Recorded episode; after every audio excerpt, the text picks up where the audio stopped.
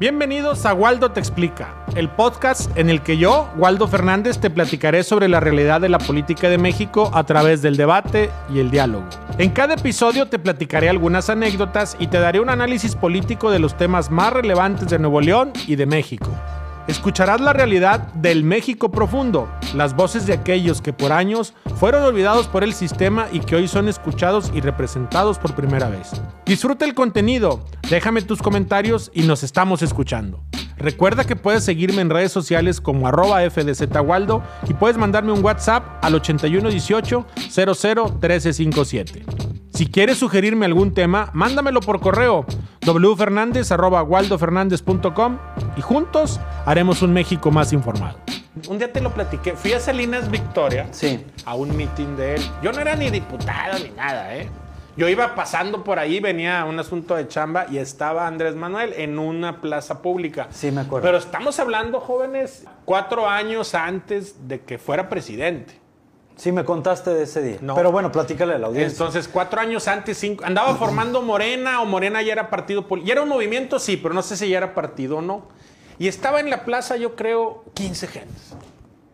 15. 15 personas. Y él eh, estaba hablando con el micrófono con la misma vehemencia Que si hubieran 200 como mil. las de las mañaneras o si hubiera, o en el Zócalo, ¿no? Y, me- yo pasé, lo vi, y me dije yo, cuando me subí al carro, dije, impresionante este hombre.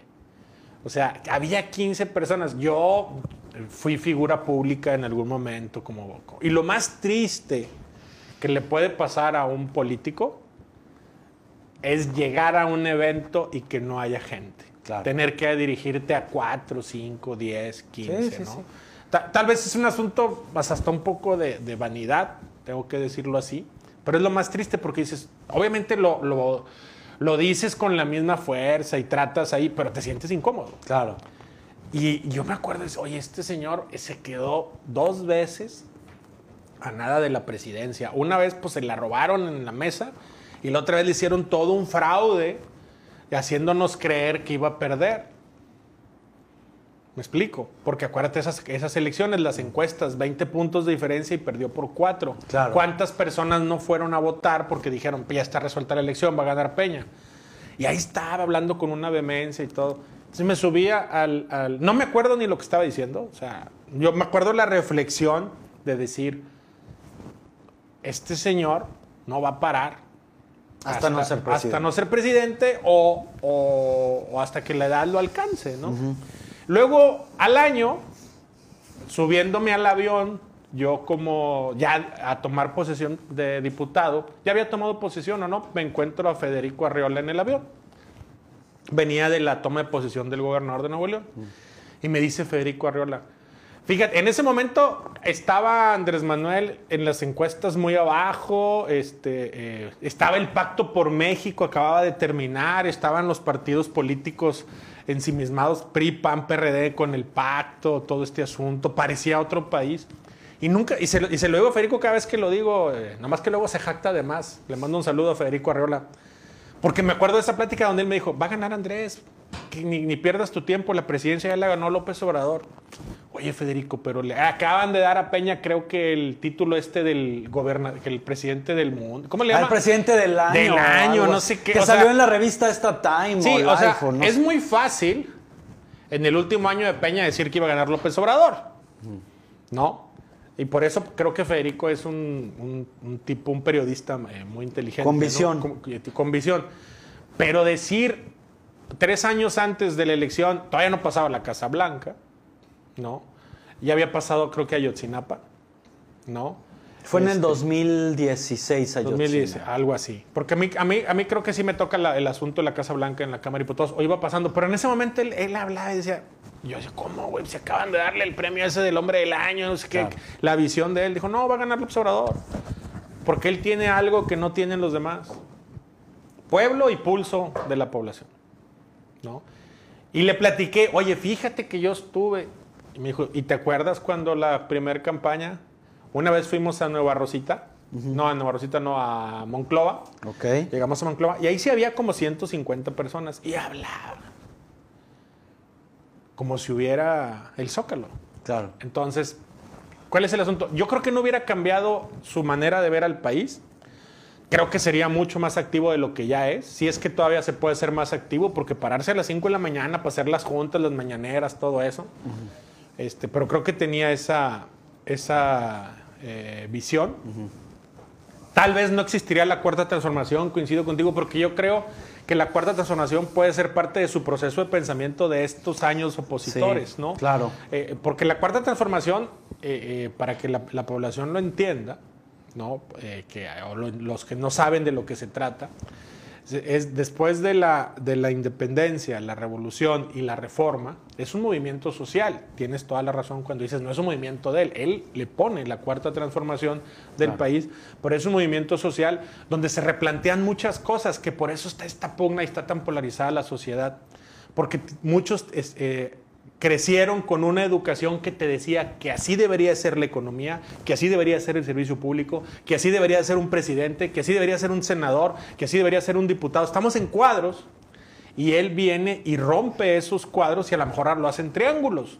Estoy hablando de figuras geométricas. Claro, algo. hipotéticamente. Hipotéticamente, ¿no? Y cambia la visión del país. Porque, por ejemplo, Ayer hablamos, los bancos, el Banco de Bienestar, es que el gobierno no debe invertir porque el gobierno todo pierde. El gobierno no es negocio. El gobierno no agarra su dinero y lo pone a la casa de bolsa para generar dinero. El gobierno tiene la finalidad del bien común. Y en el bien común pierdes dinero en cosas y ganas dinero en otras cosas, porque el, el- el gobierno se mantiene los impuestos de los demás. Sí, por supuesto.